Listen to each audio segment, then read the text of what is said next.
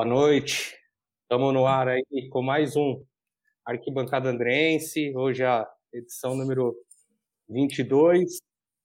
E pela primeira vez, se eu não estiver errado, a gente tem aqui pai e filho é, participando juntos aí pela primeira vez. Então, hoje pode ser que o Zé entre em algum momento, né? Eu sou o Walter, é, o Zé é o compromisso. Se não entrar, hoje a gente tem a presença aí de dois torcedores, é, também apoia o Ramalhão aí é, há muito tempo, o Fábio Marques e o Luiz Marques. Então, já quero, antes de tudo, já passar a palavra para o Fábio e, e, fazer uma primeira pergunta. Foi você que levou teu pai para o estádio ou foi teu pai que levou você para o estádio? É, boa noite, Walter. Boa noite para todos os ouvintes aí, né? E a gente está começando a falar do Ramalhão, é sempre muito bom, né? E claro, já respondendo a sua pergunta, é uma paixão de pai para filho, né? Que desde do, de criança ali já crescemos no, no clube, né? Eu até falo que eu sou Santo André de carteirinha, né? Então, meu pai já era sócio do clube, eu desde pequeno lá já, já era sócio também, então até as carteirinhas que eu tenho do clube tem a evolução aí dos anos foram passando, a gente vai mudando, mas o amor de Santo André a gente só cresce, né? A gente tem esse amor é, incondicional para o time, independente da divisão, onde estiver, a gente acompanha do jeito que dá para acompanhar, né?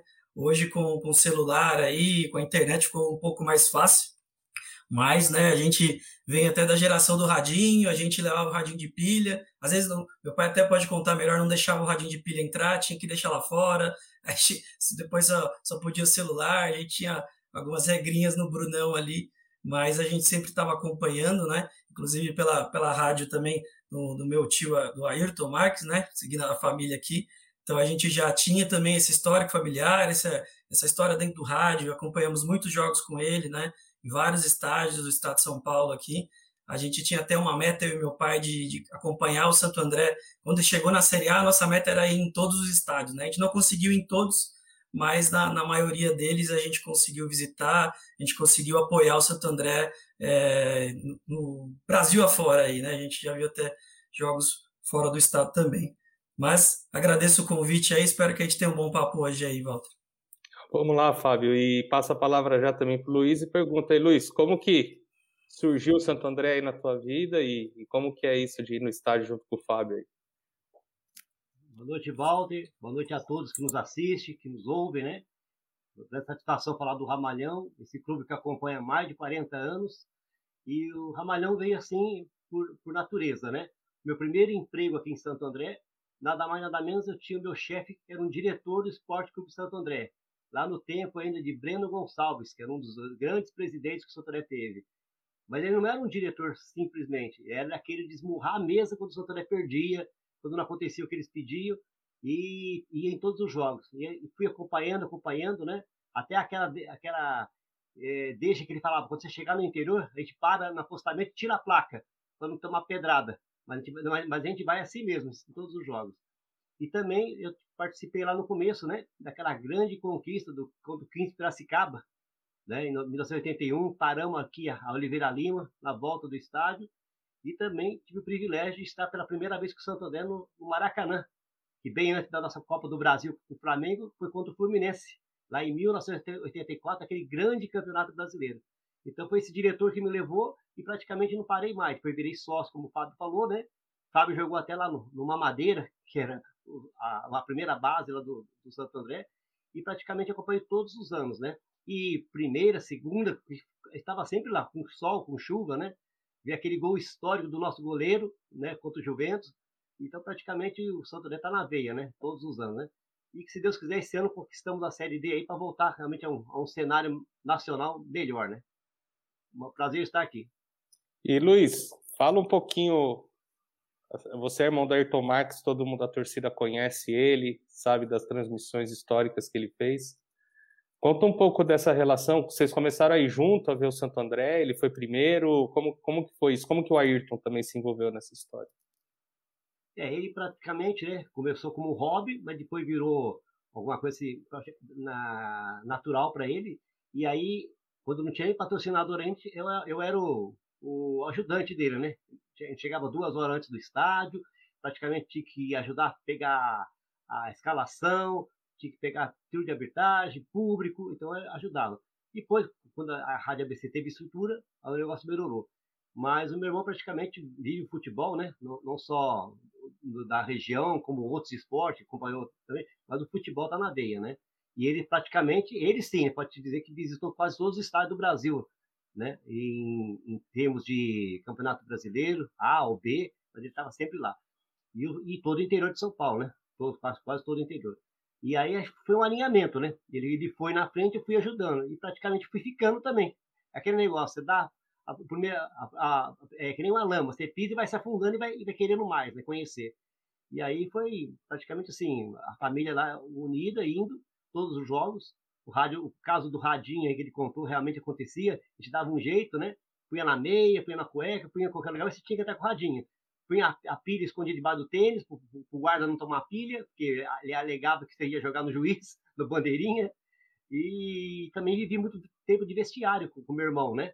Então eu conheci muitos jogadores no vestiário lá e tinha uma certa amizade, era muito bom. E em treinos também, uma coisa que eu nunca pensava que ia participar, participei de treinos e várias caravanas do Santo André com esse mundo afora aí, né? Não, e fora que você tem uma proximidade no Santo André muito maior do que em outros times, né? Essa coisa de você poder acessar, ver o treino, conversar com o jogador ali na hora que ele está chegando indo embora, é uma vantagem que a gente tem e que muito torcedor não vive isso, né? E, então, o fato da gente é, torcer para um time que dá esse tipo de acesso e esse tipo de relação com, com os jogadores, principalmente, eu acho muito legal, porque dá para cobrar também na hora certa, tem que elogiar também quando vai bem, mas tem essa relação próxima e, e eu vejo que torcedor de time grande ele não tem isso, né? O, Fábio, não sei qual que é a, a frequência que você tem no estádio, mas como que é a sua rotina, assim, dia de jogo de Santo André, quando dava para ir, né? É, dia de jogo, assim, diferente, tá? Até agora, na pandemia, que a gente já acorda diferente, né? Já acorda ansioso, que hora vai ser o jogo, onde vai transmitir, e a gente sempre fica nessa ansiedade pré-jogo, né? E antes, quando tinha o Brunão aqui perto da gente, a gente já escutava os fogos, falava, ó, tá, tá na hora já, a torcida tá chegando, a gente morava próximo ali do estádio, então a gente já, já se preparava, colocava a camisa logo cedo, já ia sentindo Brunão e aquela resenha fora do estádio, né? É o que a gente está mais sentindo falta agora na pandemia, que a gente realmente cria vínculos ali, amizades, né?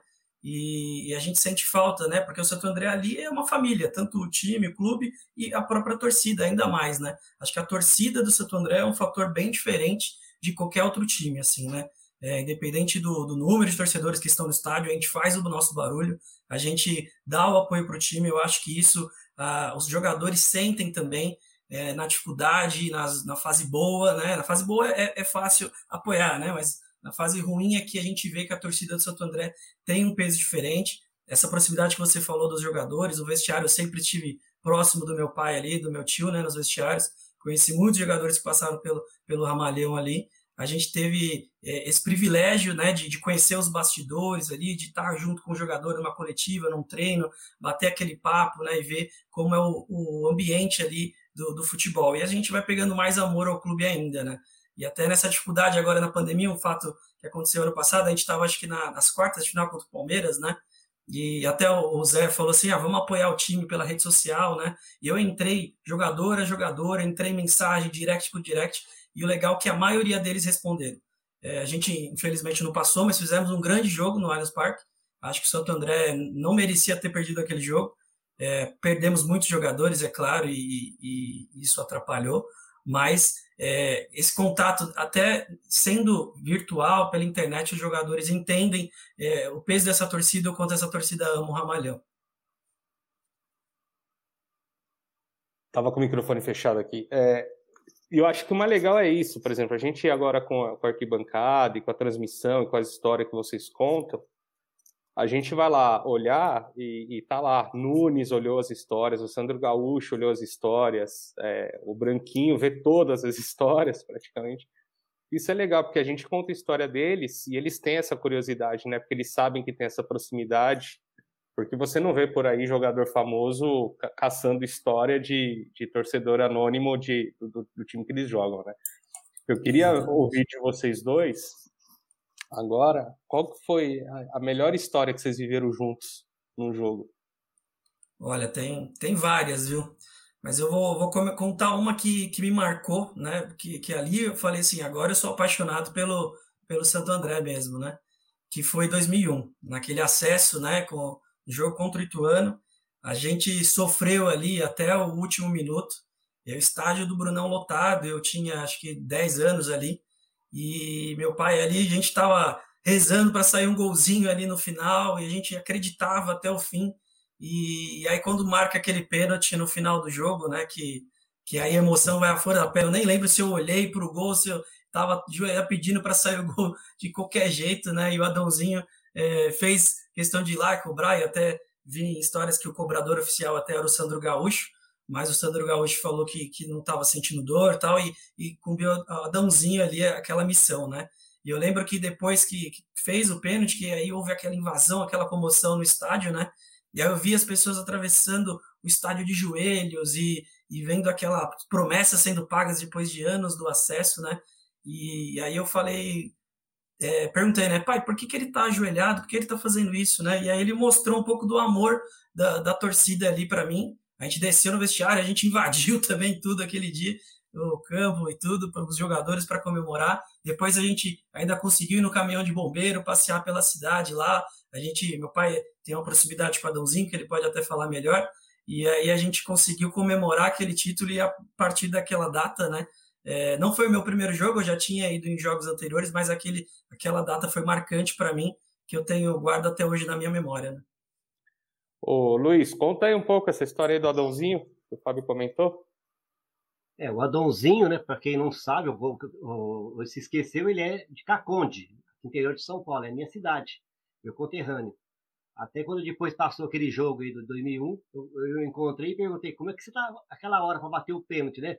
Porque se você vê na gravação que soltaram esses dias aí, os três jogadores do Ituano rodearam ele, né? Começaram na orelha dele a, a encher ele de, de, de acesso, de, ah, erra o pênalti, chuta fora, né?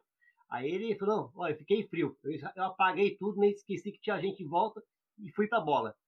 Então, e aproveitando o gancho que você falou aí, uma das grandes coisas que eu não esqueço Santo André foi quando eu, entrei no Maracanã em 7 de abril de 84 e vi no painel do Maracanã, e a minha primeira vez de Maracanã também no Rio, o nome Santo André. Aquilo me marcou. Um time que veio de segunda divisão, de 79, 80, 81, né? Capengando para conseguir. Já tinha conseguido o primeiro, acesso, o primeiro acesso, que não deram acesso à federação, depois teve que comprovar em 81. Depois você vê ele no Maracanã em 84 depois sendo elogiado por toda a imprensa quando ele empatou de 4 a 4 contra o Grêmio lá em Porto Alegre, né? Marcou muito. E mais ainda, né? Quando em 97 a Matonense toda sendo bajulada pela imprensa, né? O Santo André em primeiro lugar, e ninguém falava do Santo André. Mas aí, aí o Santo André deu a resposta em campo, né? 4 a 0 aqui no Brunão. E acho que calou a todas as críticas que quisiam falar do Santo André, que estava em primeiro lugar, entendeu? E ninguém falava.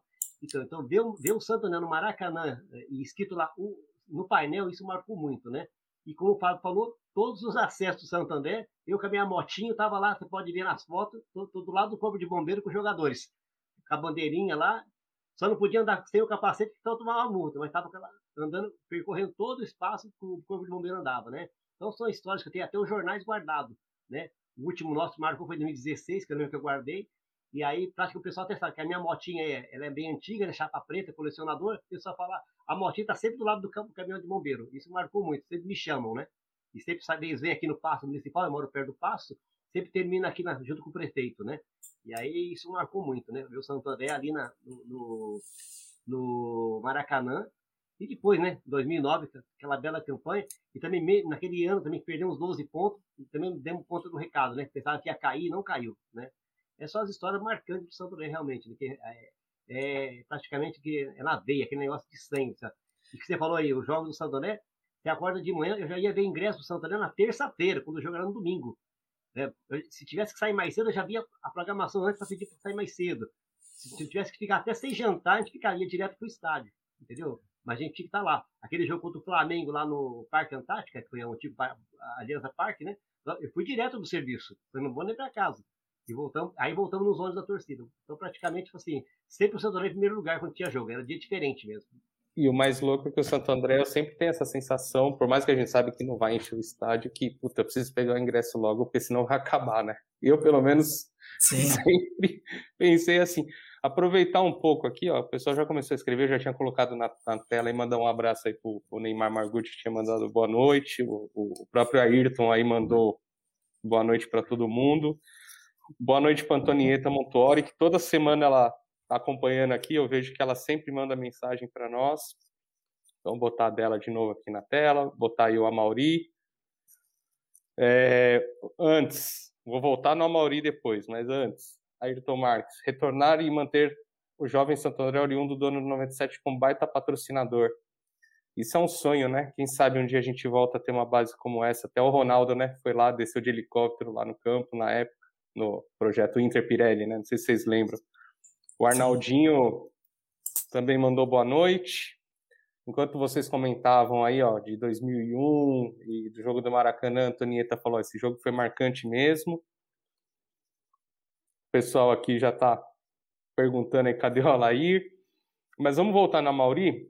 Tem uma pergunta dele aqui, e eu queria colocar para vocês. Edgar fora do Santo André é uma boa? Qual que é a opinião sincera de vocês, sem influenciar na opinião de ninguém. Sem pensar assim, né? Eu acho que, que ele nunca foi muito bem quis pela nossa torcida, né? Acho que a gente tem essa relação de adversário, de rivais aqui no ABC e que pega, parece que não, mas pega pesado isso pro lado do profissional. O cara parece que tem que ser muito mais profissional do que ele seria.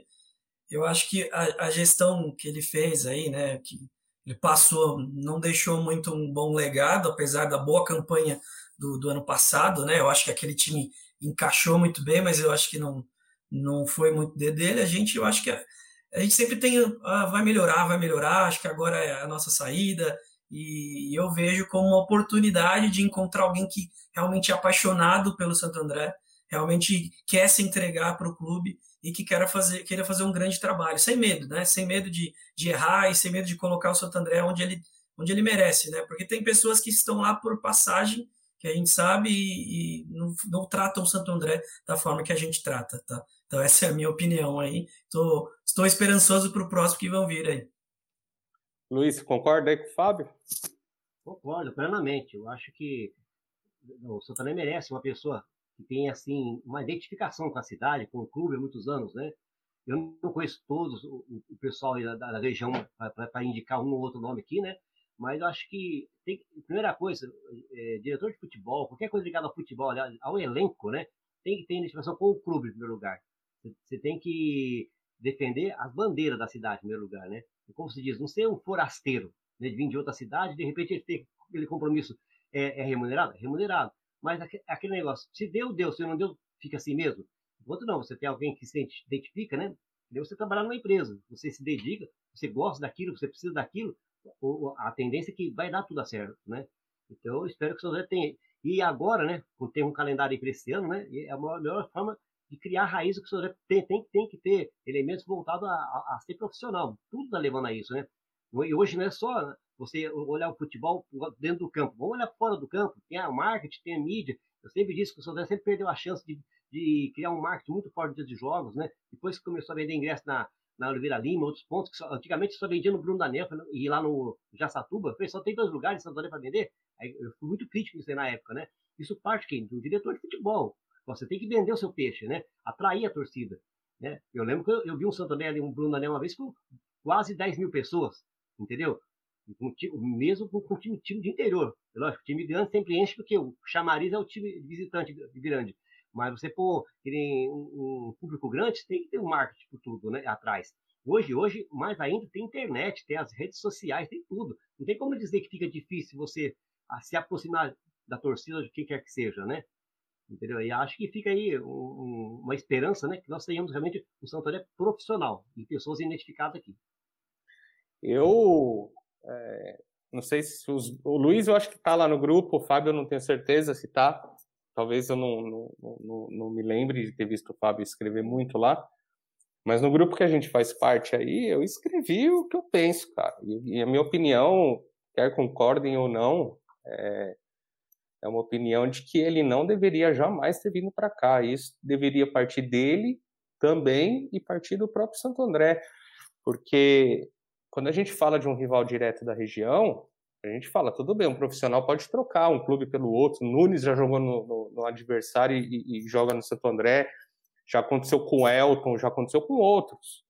Mas o Edgar, ele era filho do, do Edinho Montemor. Ele tem uma relação com São Bernardo muito maior do que só é, ter prestado um serviço também como diretor de futebol ali. E para mim isso é, é, é complicado porque você passa a ter dentro do Santo André informações que você pode usar para o bem ou para o mal, a seu favor ou a favor do outro clube, entendeu? E eu não sei se ele, de fato, compartilhava o que tinha de bom e de boas ideias, de boa prática do São Bernardo, porque, querendo ou não, os dois estão disputando aqui na mesma região, estão quase sempre no mesmo campeonato. Então, para mim, esse vínculo familiar, que tem tudo a ver com a fundação do, de um adversário, para mim, não, não, não tem como é, manter o Edgar. É, se eu sou Edgar, eu não trabalharia nem no estado de São Paulo, vai, porque o São Bernardo não é um time ainda que disputa ali um, um campeonato brasileiro. Mas como ele está envolvido na 1, a 2 todo ano, eu acho que não é legal, entendeu? E fora a questão que ontem o Juca, o, o Eduardo Bianchi, foi muito bem lá no Nente, eu assisti um pouco, e ele falava, né, que não tem resultado. O Edgar não tem resultado. É enganoso o Santo André do ano passado, porque o elenco que foi líder, e aí eu vou utilizar o mesmo argumento do Bianchi. O elenco que foi líder do Paulista no ano passado era um elenco que não tinha o Edgar Montemor. Ele chegou depois. Ele foi montar aquele time da pandemia, que fez um jogo contra o Palmeiras e depois foi uma tragédia também. Então, e antes, inclusive, né? Antes até de se classificar. Então, é, se você pegar o Paulista desse ano, não tem nem o que falar. Se você pegar a Série D, tá, tá lá, tem, tem, tem a pontuação, tem sete pontos tal. Mas tá jogando mal. O Wilson Júnior não dá para ficar. Então, se você botar tudo isso na balança, mais o fato dele ser filho de quem ele é, não tem como. Na minha opinião, não tem como trabalhar no Santo André. Então, que siga a vida dele, que tenha sorte, mas que não venha trabalhar aqui de novo, cara. E que aqui tem a gente comprometida. Tem muita gente aí da, da cidade, gente torcedora que estuda futebol, estuda de fato, né? Tem diploma, ou tá rodando por aí e, e não é valorizado. Então, é triste. É triste e, infelizmente, a gente tem que conviver com isso e é uma lamentação eterna. Vamos uh, passar aqui para mais dois recados aqui. Ó. O Neymar também falou, ó, o Neymar Margutti foi um tiro no pé, a bola fora é, da nossa direção, por mais que as escolhas tenham que ser profissionais não tem nada a ver trazer um cara ligado ao time do ABC. Isso gerou todo um, um debate lá no grupo. Tem quem até elogie, seja a favor, a gente respeita, mas a, a minha opinião, pelo menos, está sendo compartilhada aqui com a do Fábio e com a do, e com a do Luiz. O Vinícius também está atrás do Alair. O Alair, vê se aparece aí, hein, mano. tá todo mundo atrás de você aí, ó. O Mário Júnior manda um boa noite.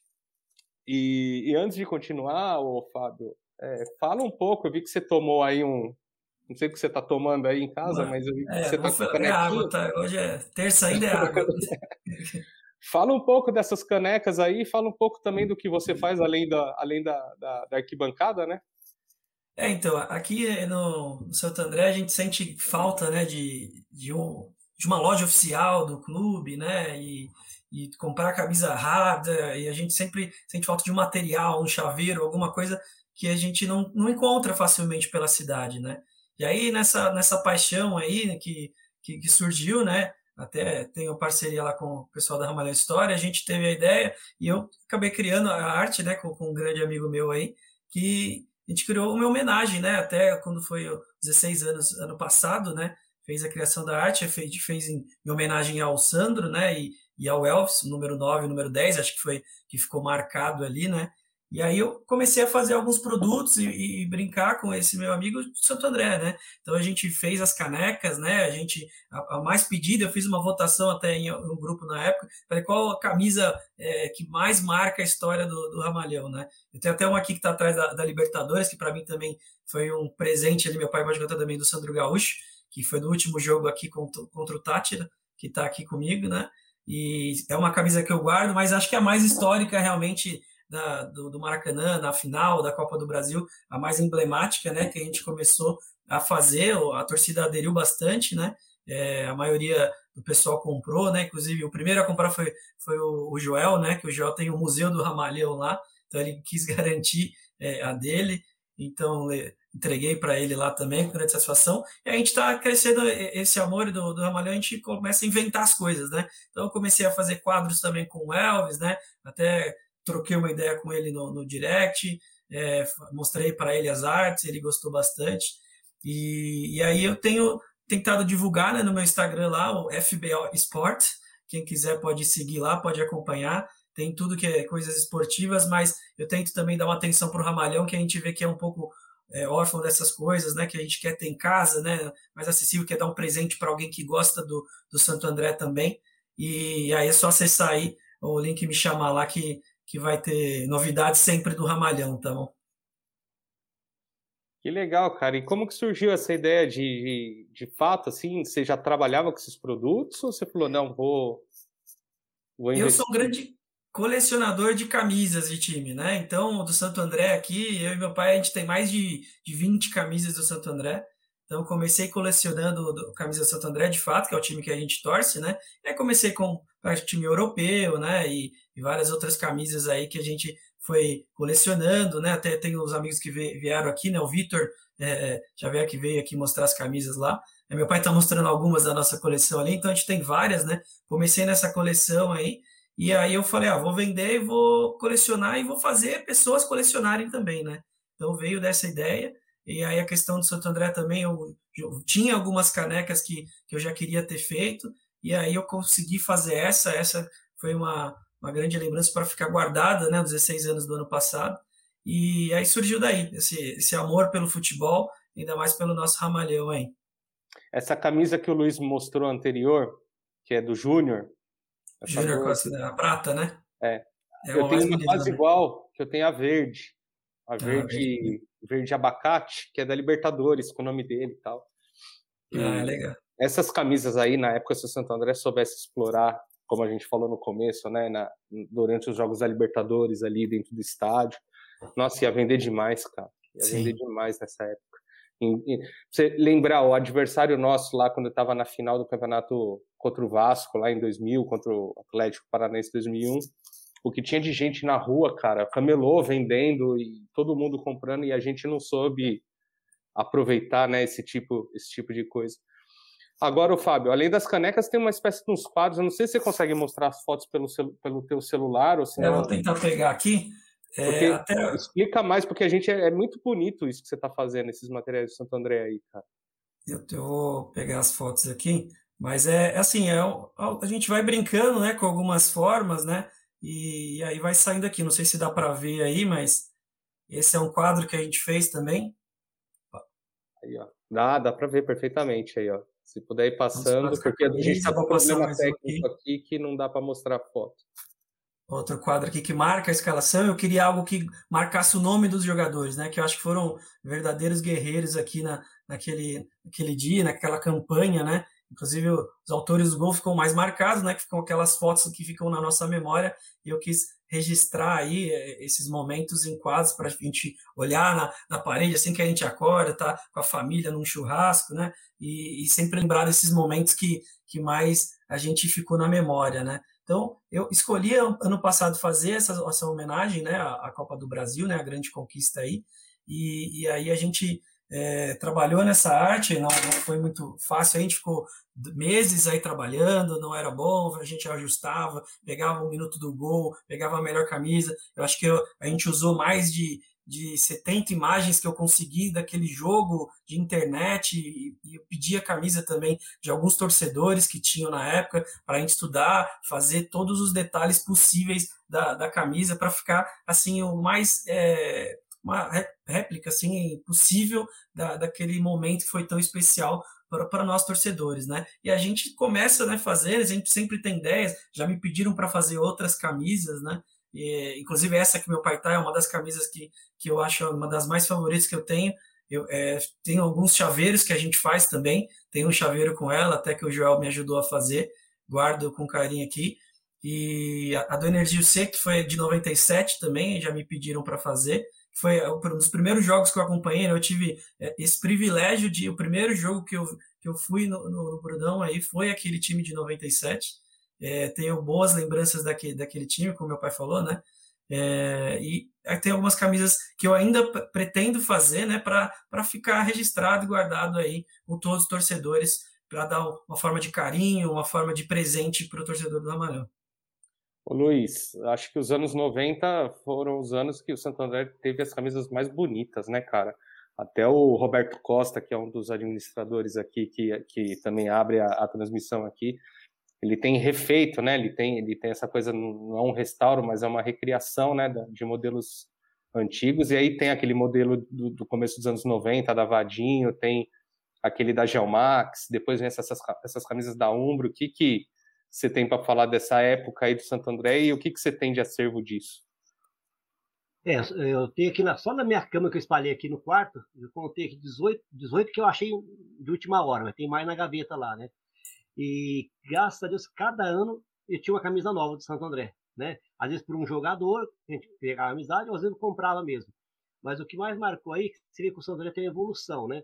E, e, o patrimônio, que eu só queria registrar de falar das camisas, o patrimônio que o Santo André tem maior que tem é os antigos torcedores. Eu sou do tempo que conheci Dona Tosca, o Deca, o seu João, que é o pai do vídeo, já falecido, o seu Piva. Então eram pessoas que você podia contar, todo o jogo estava lá. Eu digo isso porque eu viajei muito pelo interior de São Paulo e é muita Jundiaí. E Jundiaí não tem esse patrimônio de torcida mais, porque ela virou um, um time lá de, de indústria, de empresa, e esqueceu, eles não têm esse patrimônio que nós temos aqui. Pessoas ilustres, né? o Beleza, tem pessoas que marcaram o Santo. E, e alguns, que nem o Ailton Galo, que passou para a filha dele, você vai no estádio lá, a filha dele está lá, todo jogo. E eu lembro dela pequenininha lá. Também queria o Fábio, começou pequeno lá, né? E as camisas do Santo André, então para mim era um troféu todo ano. Começava o campeonato, já ficava atrás da, da camisa. Nosso 2004, então, foi difícil para conseguir, mas conseguia, né? Então, essa, essa camisa do Júnior, então, foi quase três meses para conseguir. Eu falei, não, mas um ano eu tenho que ter a camisa. E para mim não importa se está bem, mal, eu tenho que ter a camisa do ano, né? Então, já estou atrás desse ano também. Mas e o que você vê a evolução, que o Souza sempre teve bons patrocinadores. O que, que precisa, né? Que se a gente tiver um profissionalismo forte, né? Eles vão vir e o Sodré vai ter realmente aí um, uma participação muito grande aí, vai ter não só elenco, ter camisa, ter marketing e tudo, né? E realmente, a que mais marcou aí, eu me lembro da camisa aí, foi, foi a de 2004, que ficou aí marcado, e a de 97, né? Porque era, era um esquadrão, né? Eu lembro que, que, você olhar para o nosso lateral esquerdo, ele, ele, ele, sabia onde o Jorginho ia colocar a bola. Ele, ele, corria, acho que era Serginho, se não me engano, e já pegava a bola lá na frente. Então você vê que tinha uma parceria entre eles, né? Tinha um entrosamento, né? uma amizade forte. Todo, como se diz, todos por um, por todos, né? E realmente aí é, foi muito forte. O, o, time de 97 era uma maravilha de ver, cara. Meu Deus, aquilo era, uma, era um, um, time que podia bater de frente, na verdade, com qualquer time que tivesse na primeira divisão do brasileiro daquele ano. Aquele time jogava muita bola e foi uma pena acontecer o que aconteceu, né? É. Mas paciência.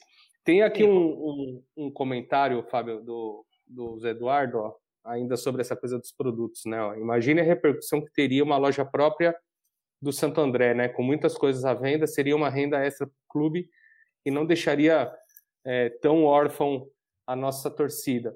E antes de passar para você, ó, também o Vitor Monteiro falando que a camisa de 2010 a Lota era bonita também. É verdade. Essa camisa aí eu tenho, eu tenho essa camisa.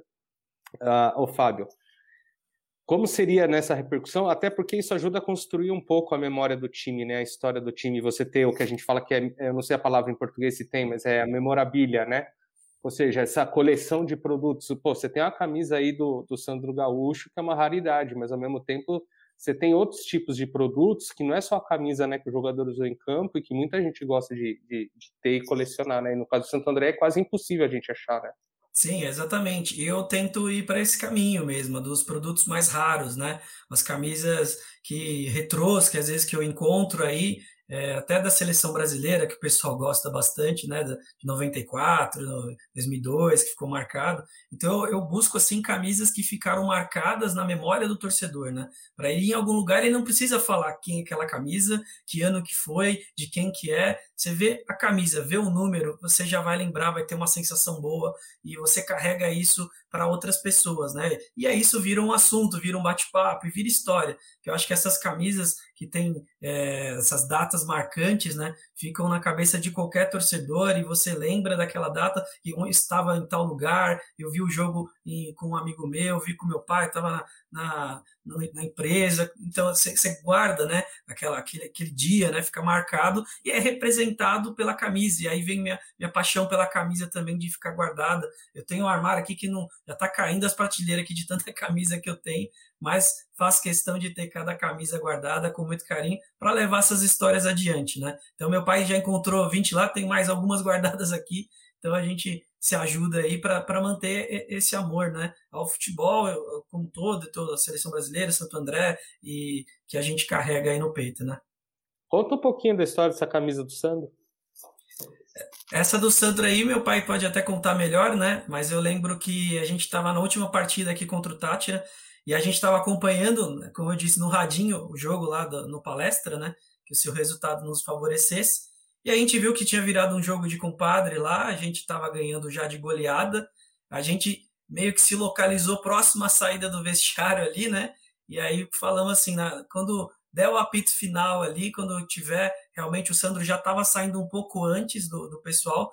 Aí eu e meu pai, a gente já tinha conversado, claro, com o Sandro, né? E aí meu pai pode contar até melhor aí como ele foi é, pegar essa camisa naquele dia que a gente guardou com tanto carinho que tá, tá aqui comigo. É, agora eu posso falar com propriedade. Naquele tempo eu tinha até vergonha de falar.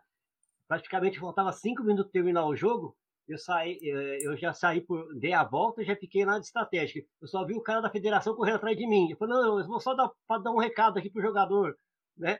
Que é, é, urgente, é urgente.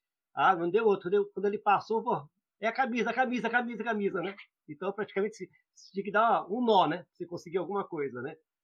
Porque, de repente, já entrava lá pro vestiário e esquecia. Tinha que esperar ficar duas horas lá para tomar o banho, dar entrevista, tudo, né? Não, tem que ser agora, né? E praticamente deu certo, né? Só queria te contar uma curiosidade. Em 2004, a repercussão do Santo André na, na Copa do Brasil foi tão grande que eu tinha um amigo de São Paulo, que trabalhava comigo, ele ficou no meu pé um mês para levar uma camisa do Santo André para ele, né? Aí eu, eu, queria um objeto que ele tinha lá, né? Ele, ele fez eu trocar pela camisa. Falou, eu te dou qualquer coisa, mas me traz a camisa do Santo André. Eu, gostou tanto que o Santo André foi campeão, adotou o Santo André. Falei, eu quero uma camisa do Santo André, campeão da Copa do Brasil. Então, então tem umas coisas que você vê que como desencadeou né, o interesse pelo Santo André naquele ano. Pena que, que 2009, quando nós chegamos na Série A, que seria para dar o, a energia de que se manter, né, não deu certo. Senão nós, nós estaríamos até hoje aí, numa, pelo menos uma Série B, né? Seria já o ideal para você manter um bom elenco aí com, com, recursos, né? De transmissão de TV e tudo, né? Então, nesse ponto aí foi muito curioso. Eu penso que se o Santo André não tivesse caído é, naquela Série B, naquele ano, ele não ia ter a derrocada que teve, sabe? Eu acho que ele ia se manter na Série B por muitos longos anos ainda, ou talvez até hoje, se não voltasse a subir em algum momento. Para mim, o problema começou todo, claro que o time ficou muito enfraquecido ali naquele momento, né? Depois do Paulista. Mas a partir do momento que perdeu o dinheiro da televisão ali e foi para a Série C, e aí o, o Ronan viu que o dinheiro não é fácil de voltar quando coloca, aí a coisa desandou, mas paciência, né? Assim foi e espero que, por mais que eu esteja bastante desesperançoso, mas ainda assim espero que esteja servindo de lição para quem está lá dentro, né? E possa pensar um pouco mais nas bases, nas estruturas e, e, na hora que entrar um dinheiro, botar o dinheiro onde deve ser colocado, né? Que a gente teve essa chance, né, Luiz, na, na, Libertadores, teve essa chance na época da Série A e tudo, e não aproveitamos a oportunidade para botar o dinheiro de fato em algo que ia dar retorno. E aí não tem como segurar. O, o quem manda um abraço para vocês aqui, ó, o, o Glauco Reinaldinho, que é um faz muito tempo que eu não vejo o Glauco, mas é um dos colecionadores de camisa aí, né, do Santo André. Sim, família Marques. bastante ideia. Ele era o nosso amigo do estádio ali, de longa Trabalhei com o pai dele, trabalhei com o pai do Grau por muitos anos. Vocês são sócios lá do clube também? Nós fomos por muitos anos, né? Aí até que eu, a gente, aquela paixão de criança, né? Disputei alguns, alguns campeonatos, como meu pai falou, né? Até sonhava em jogar no Santo André naquela época, joguei alguns jogos lá. É, perdemos alguns campeonatos, isso foi desmotivando e a gente morava muito longe do clube, acabamos não sendo mais sócios. Mas sempre que a gente podia ir lá na festa junina que tinha lá, a gente sempre estava por lá e, no, e, nos campeonatos internos, onde a gente mais é, acordava cedo mesmo para ver todos os jogos, para jogar lá, a gente estava sempre presente, né? Eu de criança, eu nunca fui sócio, né? Eu fui comprar depois de adulto e, e eu mantive o quanto foi possível, né? Mas aí chegou uma hora que você começa a achar que você é, é, é tratado como um imbecil, né? Então, aí eu falei, chega, né? Meu limite já deu e, e, por mais que eu quis ajudar o clube, aí fiquei acho que uns 10 anos como sócio, é, chegou um momento que já não, não tinha mais, eu não tinha mais felicidade de, de estar ali, cara. Por mais que o é. time seja algo que nos dê felicidade, mas o ambiente do clube ali não dava mais. Bom, uh, não sei se é para alguém que a gente conhece, César Pereira, vai, Fabronha, não sei quem é você. é meu amigo, é meu amigo, tá de zoeira. Fábio, conta aí o maior perrengue que você já passou aí, cara, acompanhando o Santo André, tava com seu pai, tava sozinho, onde foi? É, tem uma história marcante aí, né, que eu acho que quem pôde acompanhar o ano de 2003 também para a gente foi, foi um ano bem marcante, né, e eu lembro que na, na final da, da Copa São Paulo, né, a gente acompanhou, claro, o Santo André em todos os jogos. Eu lembro de um jogo já marcante aqui contra o São Paulo, acho que no, no último jogo da fase de grupos, a gente tinha que ganhar do São Paulo, a gente estava 6 a 6 e aí quem ganhasse passaria, né? E o Santo André ganhou aquele jogo, e a gente foi derrubando ali os grandes da, da, do futebol brasileiro, tivemos acho que o Vasco também, e chegamos à final contra o Palmeiras.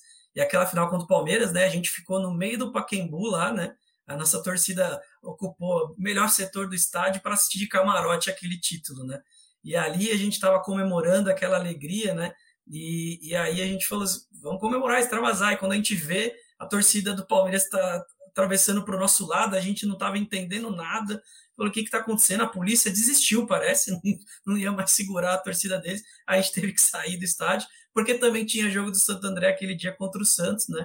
Na tarde no Brunão, então a gente já veio Santo André para comemorar, né? E o Nunes tem uma grande história desse dia, né? Que ele fez o gol do, do título lá e veio. A gente chegou em Santo André, a gente teve, teve um atraso por causa da televisão, aquele jogo. Eu lembro que demorou para começar pelo direito lá, que de imagem desse jogo. E aí teve uma briga lá e teve início do jogo. E o Nunes acho que estava no banco, entrou é, e, e fez um grande grande placar ali. Então, para mim, é um dia que foi marcante também. É um dia que a gente saiu correndo lá e ficou com o grande receio do que ia acontecer. E, claro, a gente estava em minoria, mas a nossa euforia era tanta que o pessoal esqueceu o número que a gente estava, mas foi é uma coisa que ficou marcada ali. O Nunes também provocou bastante né, durante o jogo, e aí a gente estava lá no meio do, daquela, daquela festa e também daquela confusão que houve no final do jogo. Né? Eu estava exatamente ali também, então eu sei exatamente o perrengue que você passou aquele dia. Para você foi igual, Luiz? Ou teve alguma pior? É, acho que a pior que eu tive, não estava nem com o Fábio ainda, acho que eu era solteiro, nem tinha assistido jogo, de repente eu tinha que ir direto para o estádio, então eu não, eu não conseguia o ingresso com a cota da torcida, visitante, né? Então eu tinha que comprar o ingresso que tinha lá, e, e às vezes tinha que comprar no, na torcida deles. Ruim é você torcer, ver o gol do seu time e poder comemorar que você, comprou o ingresso na torcida errada. Apesar de você estar paisando aí, porque eu tinha do trabalho, então é um perrengue, você querer comemorar e não poder, né? Extravasar. Aí, com muito jeitinho, no intervalo eu ia lá, chegava pra polícia, falava, ó, eu sou da outra cidade aí, que eu quero passar pro outro lado, né? Isso foi lá na Moisés Zucarelli, da, contra a Ponte Preta, né? E a torcida da ponte é violenta, né? Aí com muito trabalho, o guarda me deixou passar para Deus aí extravasei. O segundo tempo foi todo meu, né? Que assistir jogo na torcida adversária não dá, né? Ainda mais quando o seu time faz o gol, né? Você tem que segurar ali, tá no meio de todo mundo. Esse foi realmente, né? E o mais gostoso foi, foi vir de Campinas a, a Santo André em uma hora e quinze só. O cara veio voando para Anhanguera. Tem isso é, isso a gente fez bastante também, acompanhar o Santo André ali quieto, no meio da torcida adversária. Às vezes a gente chegava atrasado até no Canindé, às vezes a gente entrava, ficava no meio da torcida deles.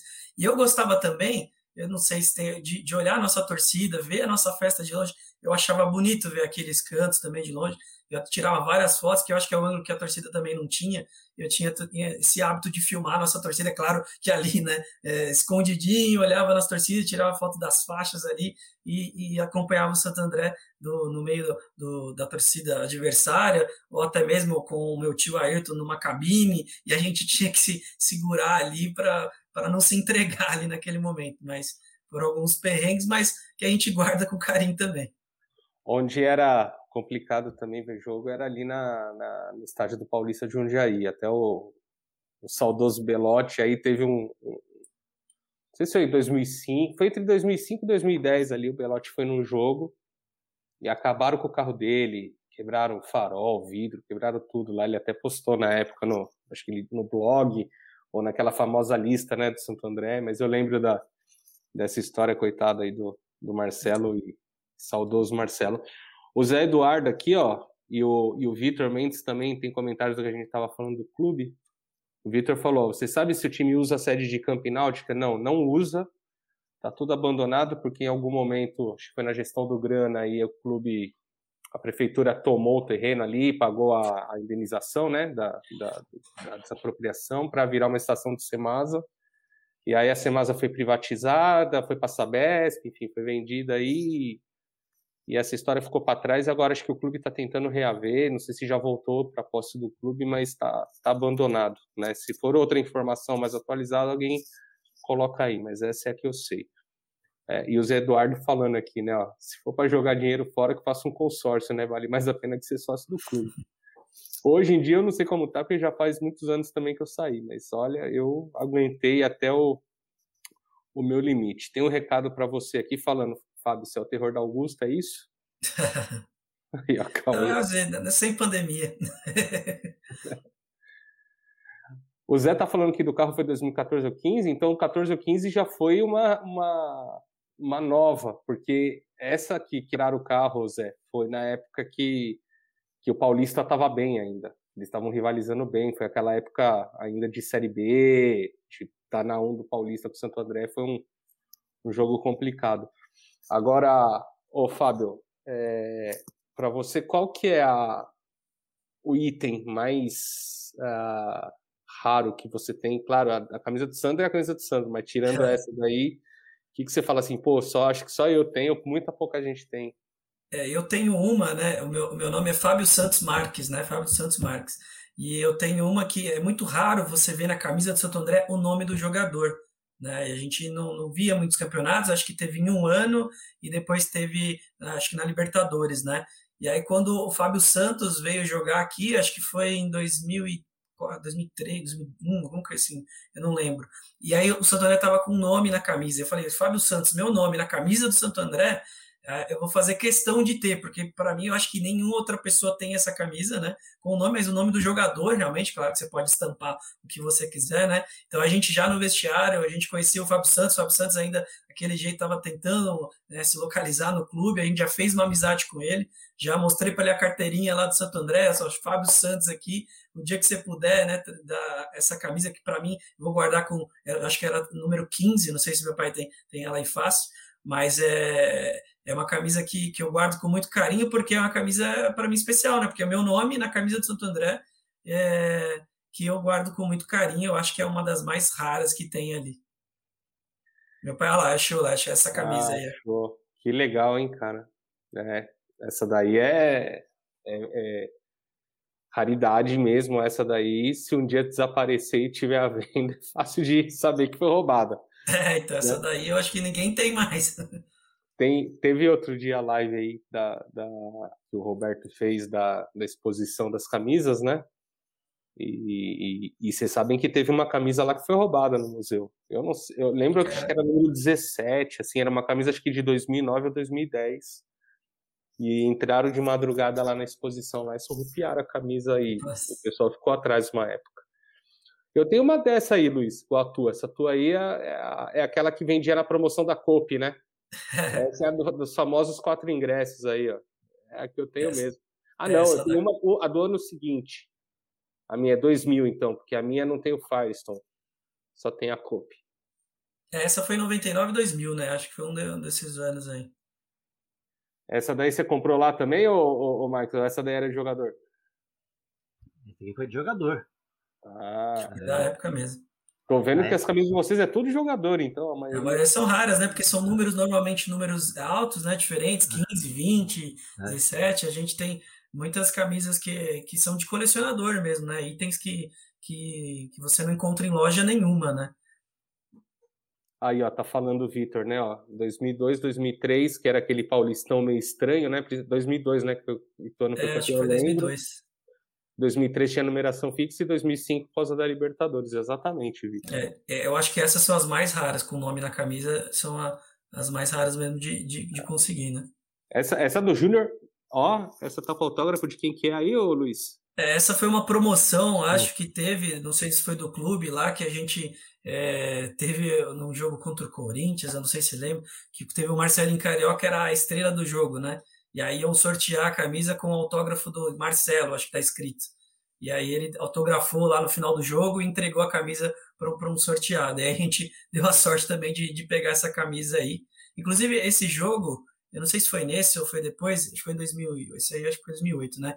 Em 2009 eu tenho um, até uma história engraçada para contar, que ia jogar Santo André e, e, Corinthians aqui no Bruno, né? E acho que o, o Corinthians tinha acabado de contratar o Ronaldo Fenômeno, né?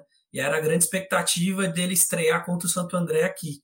E aí eu até falei com meu pai lá nos bastidores, porque eu queria estar viver os bastidores daquele jogo. Eu queria entrar é, no vestiário, queria entrar lá na tribuna para ter acesso, porque assim, como todo torcedor brasileiro, eu era fã do Ronaldo, queria até tirar, tirado uma foto com o Ronaldo, né? Inclusive, meu pai conseguiu que eu trabalhasse nesse jogo, e aí eu tava de ajudante de tudo, né? Eu lembro que eu tinha que carregar água, tinha que levar água para polícia, para polícia lá, tinha que levar água no, camarote, água no juiz. Eu lembro que eu entrei lá no vestiário de juiz de, de licença lá para colocar água para eles. E aí eu tinha até uma curiosidade, falou: "Você não pode usar o elevador". Então eu pensei com uma caixa de água, eu tinha que subir e descer aqui bancada lá para cima e para baixo, né? E aí aquele jogo eu lembro acho que terminou um a um. O Ronaldo não veio para Santo André, ele não apareceu. E aí eu lembro de um fato engraçado que eu lembro que um Gandula, acho que estava passando mal, e aí eu, me, eu falei, não, eu posso ser gandula, se quiser eu, eu ajudo aí, né? E aí eu, eu ouvi a preleção lá do, dos gandulas do Santo André, né? Parece que os gandulas não fazem parte, mas eles têm um papel muito importante para o mandante. Eu acho que quem já foi gandula ali alguma vez ou vê a ação do gandula tem algumas coisas curiosas, né? De fato, quando você está ganhando o jogo, a gente ficava para trás da placa. Quando está é, empatando, tá, um resultado favorável, você já ficava mais distante. Jogar bola na mão, jogar bola no chão. E eu escutei toda essa, essa combinação entre os gandulas mesmo. Eu acho que era uma malandragem da, do Gandula ali, mais experiente. Falava, ó, oh, tá 1 a 0 vai ficar mais para trás, joga a bola perto da placa. E eu lembro que eu me preparei, mas no final o Gandula ficou bem lá, eu não precisei ajudar. Assisti o jogo lá, escondidinho lá, e acho que terminou 1 a 1 esse jogo, se não falha a memória. Ô Luiz, você, quando era jovem, você teve experiência assim ou não? Ah, tive, né? Porque praticamente eu ia quase todos os jogos. Só não ia de quarta-feira, assim, porque estudava, né, à noite. Mas final de semana era sagrado. Eu fazia a programação do mês baseado na tabela dos do, do jogos em casa. Que o jogo em casa é sagrado, né? O do interior, de, dependendo da distância, você podia ir ou não. Né? Ter Campinas, tava para ir, Sorocaba, tal. Mas que nem é, lá vai para cima não dá, né? Mas ficava longe para voltar para trabalhar. Mas a, a minha programação era assim você falou até de perrengues aí, um dos perrengues mais antigos vão lembrar foi da briga generalizada que teve lá em São José dos Campos, né, com o Borracha, nosso saudoso Borracha, que era um, um, torcedor símbolo, né, um senhor na época já, ele entrava todo o jogo com a bandeirão do Santo André do jogo, desfilava pelo nosso estádio, né, ele apanhou lá muito, coitado, sabe? Então ele teve essas marcas cicatrizes. É, é os perrengues nós passamos, uma pedrada nos ônibus, entendeu? Na saída da cidade. O Santo André realmente era, era na época tinha um timão. Então, esses perrengues de você estar no interior, eu realmente já passei, né? E realmente, ele falou desse jogo aí que ele trabalhou lá, eu arrumei para ele para isso, para ele ter essa proximidade. O, o, o, o, juiz era o Wilson Senemer, que já era juiz da FIFA na época, né? Entendeu? Trabalhou nesse jogo aí, né? E a repercussão veio todo pro jogo do a imprensa toda, porque falou, o, o fenômeno vai estrear contra o Santo. E não estreou, né? E uma curiosidade também, que toda semana eu saía no Globo Esporte. Eu estava sempre atrás de um jogador nas entrevistas. Então, meu primo já fala assim: assiste o Globo Esporte que o Luiz está lá. atrás de um jogador na entrevista. Ai, ai, ai. Você viu que o teu irmão aí, o Ayrton, escreveu, né? Que ele tava no jogo do, do Jaime Sintra aí, do, do, dos danos do carro do Belote. Ô, ô, ô, Marx, aproveitando aí que você tá contando as histórias, você acha que esse time do Santo André desse ano vai virar história ou, ou, ou vai desaparecer da história? Ah, pelo que eu vi até agora, né, tirando até o lado paixão, não, não tá agradando em nada, realmente. Até, você eu não pude assistir o jogo do, do último, né? Viu agora os melhores momentos anteontem, né? Que postaram no grupo. É, gostei da vitória, lógico, lá em Limeira, né? Mas o time, pelo menos, os primeiros jogos que eu vi, tirando o jogo do Bangu que ganhou lá no Rio, né? Foram difíceis. Para você ter, ó, perdeu porque lutou, mas praticamente, sei lá, aí falta muita coisa para encaixar ali. Falta meio de campo, falta atacante. O Nunes, coitado, às vezes fica sozinho lá na frente, né? nós temos o, Di, o, o, Davi, né? O, Davi, o David lá, o Davi David Então, tem um bom, tem um bom, um bom jogador, mas tá precisando ter um meio de campo forte, uma defesa mais também forte, porque o, o, no Paulistão aí, né, o forte nossa era a defesa, né? Que você fechava a casinha e ganhava o jogo. Agora, você começa a tomar gol, bobo, perder em casa, duas, três partidas em casa, isso faz falta lá na frente, né? Agora equilibrou essa, essa vitória lá, pelo que eu tô vendo, acho que estamos em quarto, se não me engano, né? Então, e agora vai começar os confrontos direto ali, entendeu? E espero para eles classificar aí para a gente ir para a próxima fase, para que de repente, eu não sei, o regulamento eu não li aí, dá para contratar, escrever jogador na próxima fase, eu não sei aí, precisa ver, que seria bom dar um reforço, uma, duas peças aí, né?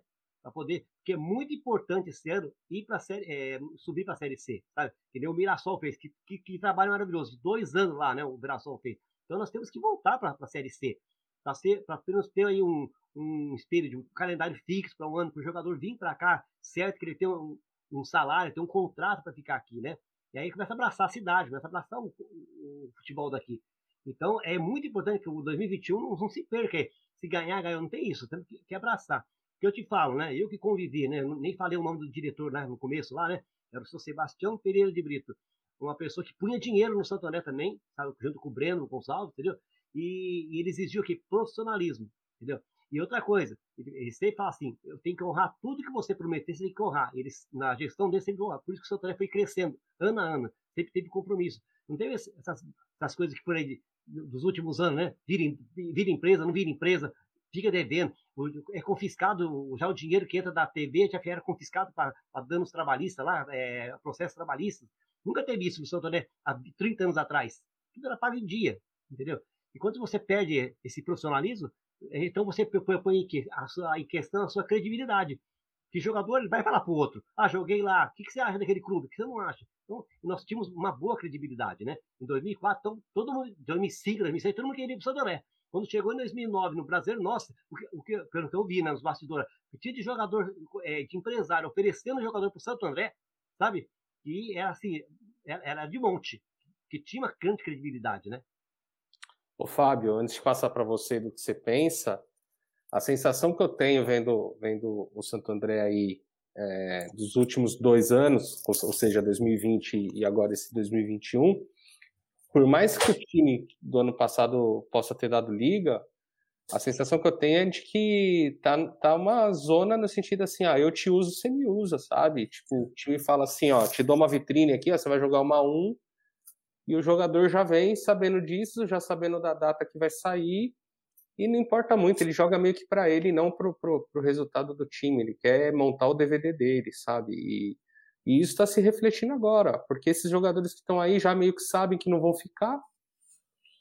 É, tem muita base agora? Tem muita base, mas no Paulista era muito mais, né? Jogador já, que já vinha sabendo que não ia ficar, então ah, faço meu feijão com arroz aqui, mas não tem aquele comprometimento com o clube, né, que tinha anos atrás. Então, sei lá, eu acho que enquanto não tiverem uma visão de médio e longo prazo, investir um pouco de dinheiro, manter um, um grupo, um ano, um ano e meio, dois anos, vai ser muito difícil é, evoluir.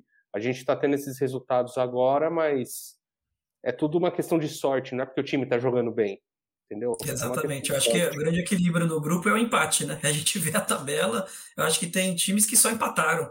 Então a gente está meio que no crédito por causa da, das necessidades dos outros times, né? Eles não estão fazendo gols também, estão empatando muito, a gente está em quarto lugar ali, a gente ganha e perde, né? A gente tem acho que dos dois empates aí, mas acho que a gente está mais lidando com a sorte do que a juiz aí, né? Porque a gente não tem realmente um time que, que parece que vai dar liga, que você vai, agora vai. Eu vejo poucas peças também nesse time, né? O Nunes, o David Ribeiro, o goleiro às vezes se destaca em alguns momentos. Eu acho que o nosso goleiro é bom, dá para trabalhar com ele um bom tempo aí, mas do time a gente só tem poucos destaques, né? E até a gente guarda os grandes anos, né, os grandes momentos, 97 que a gente comentou, 2004, né, 2010 também fez um grande time, e eu conto esse time do Paulistão, um dos piores que eu já vi jogar. Eu não vi liga nesse time. É, a gente foi salvo por um gol ali de um atleta nosso da base, né? Nos últimos minutos ali do jogo para salvar para a gente não cair, porque também se cai vai ter que remar mais forte para subir de novo. E é, se manter na 1 acho que é o mínimo que a gente tem que fazer, mas a gente tem que almejar mais como você disse, tem que ter é, mais é, vontade de um planejamento melhor, pensar a longo prazo, né? Ficar pensando só em dois, três meses de campeonato, a gente vai ter essa rotatividade aí no, no elenco, a gente não vai montar um, um, time vencedor. Novamente, a gente precisa, a gente tem essa garra, a gente tem essa coisa da camisa, né? Do espírito guerreiro de jogador, mas também a qualidade técnica, a qualidade do elenco tá pesando também, né? Tomara que a gente classifique, a gente torce muito para isso e aí depois a gente pega outro time aí, ganha também no mata-mata, enfim, a gente sobe é, muito mais com o nosso apoio aí da, da torcida, do, do, próprio elenco, se, da união do elenco. Estamos torcendo para isso, mas vejo como um sonhador aí. Aproveitar e mandar um abraço aí para Wagner Lima. Wagner, é, já foi falado nas entrelinhas aqui que a gente precisava chamar você.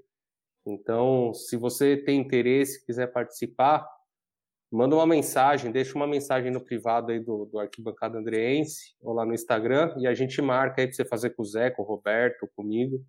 Mas você já está convidado para vir para cá. E aproveitar que eu já tinha colocado na tela, mas vou botar de novo, né? Ó, a gente tem o Arnaldinho aqui, ó, seguindo a gente aqui, ó, grande ídolo.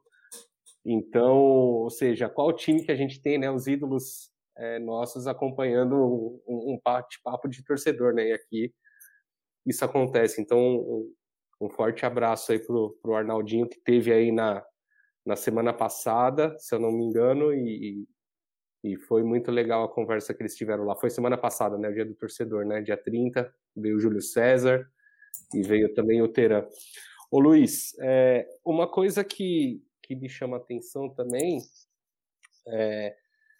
Pô, a gente recebe informação de jogador aí, é, né? A gente querendo ou não tem, tem né, os nossos contatos, né? Cada um conhece, isso é o legal do Santo André, né? Cada torcedor conhece um pouquinho de um jogador aí do, do, do, do presente ou do passado. E, e, e, nessas conversas tem jogador que falou, olha, eu procurei o clube, o clube meio que deu de deu de ombros, sabe? Não é, ou seja, a gente chamou o Nunes aqui, chamou o Branquinho, chamou o Apodi, é, não sei o tanto de influência, acredito que teve influência o que a gente fez esse movimento para o clube chamar o Nunes, mas com outros jogadores não aconteceu a mesma história, sabe? E a gente sabe que tinha jogador querendo voltar para o Santo André e, e, procurou e o Santo André não quis nem ouvir, entendeu? jogador que não está jogando mal, jogador que está dando resultado ainda. Então, não dá para entender é, por que, que eles não aceitam nem sentar para conversar sabe? A gente não está falando uma questão de falta de dinheiro, mas é entender a cabeça dos caras. É, eu ouvi o Wilson Júnior falando, Luiz, que eles avaliaram. Não me parece, não me parece, porque o retorno que a gente tem do lado dos jogadores é justamente o contrário, de que o clube nunca demonstrou interesse, nunca quis sentar para conversar. Então, acreditar que o milagre é, vai acontecer ano após ano é de uma fé que, olha, eu ainda não conheço. Não sei se você conhece, Luiz. É, realmente, eu, depois que inventaram a palavra gestão, né, tudo vem, vem ah, tudo é pela gestão. O que deveria ter no Santander entendeu? era um gestor identificado com o clube, com as raízes do clube, e também formado que em psicologia, pelo menos, né, de esportiva. Porque lidar com o ser humano já é difícil. Você conviver com a pessoa, conhecer a pessoa no dia a dia. Agora imagina você ter que cobrar aquela pessoa por, por, alguma coisa que não depende só dela também. É um conjunto, você fala de 11 dentro do campo, né? E todos, a, a você pode tirar aí um exemplo, né? De, de, de, grandes conquistas, tudo se fechou quando os jogadores se unem, jogam para valer. E depois outra coisa, esse negócio que você falou de jogador, mudança de técnico, sabe? de, é, em menos de dois anos, você começa a ter três, quatro técnicos, não tem, então você não tem filosofia. Então, aquele negócio, parece que vem um técnico, ele traz os apadrinhados dele. Aí ele vai embora, vai tudo embora, tem que contratar tudo de novo. Ou então, porque eu fui contratado por fulano, então eu não tenho identificação com ele, ele não me conhece. Então, o que, que precisa virar? Que nem uma empresa. Tem que virar compromisso, né? Sem querer citar nomes, eu tenho um vizinho aqui no meu prédio que ele é do Bragantino. E outro dia, numa conversa informal, ele me explicou detalhadamente como é que é o esquema do Bragantino. Até um dia eu posso contar isso no particular, entendeu? E aí eu chego ao contexto, por que, que o Bragantino está em primeiro lugar do campeonato? Porque tem gestão, uma gestão mesmo, que foca físico, psicológico, família, entendeu? Envolve tudo.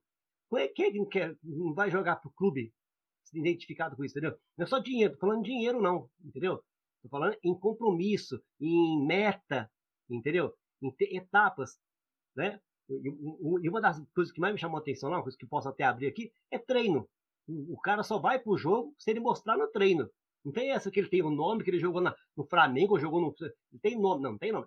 Lá tem que ter, mostrar treino. Eu não tenho ido mais em treino de Santo André, causa da pandemia e tal, né? Será que os treinos estão sendo treinos mesmo, como eu, como eu via lá há 20, 30 anos atrás?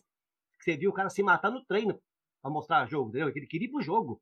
Era importante ele ir pro jogo. Quem queria, queria ficar fora daquela final do Maracanã? Ninguém. Entendeu? Se você via o, o treino do Santo André como que era, entendeu? E que era o Chamusca, né? O nosso técnico, né? Estava lá do lado, cobrando. E, então, praticamente é isso.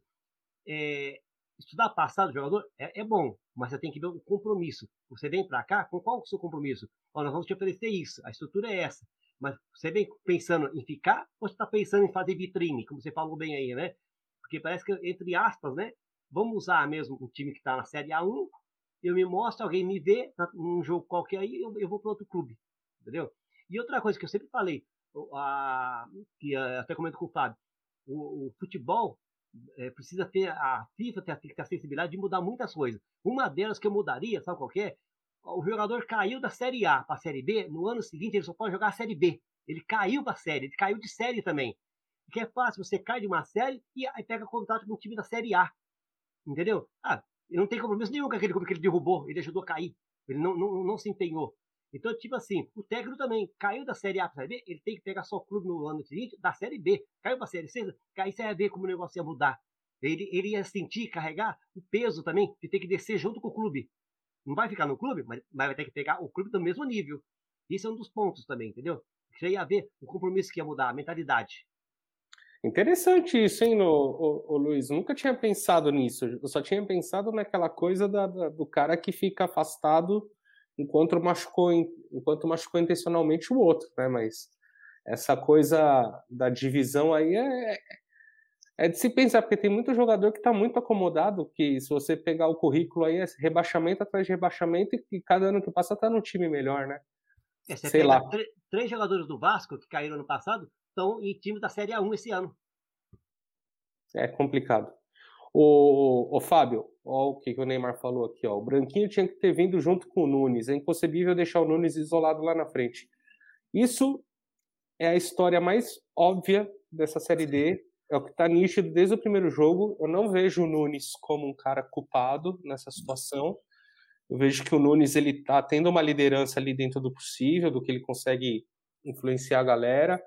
Ele não é um cara aqui que e não é porque veio aqui, não, porque se tivesse de historinha eu ia estar tá falando mal também.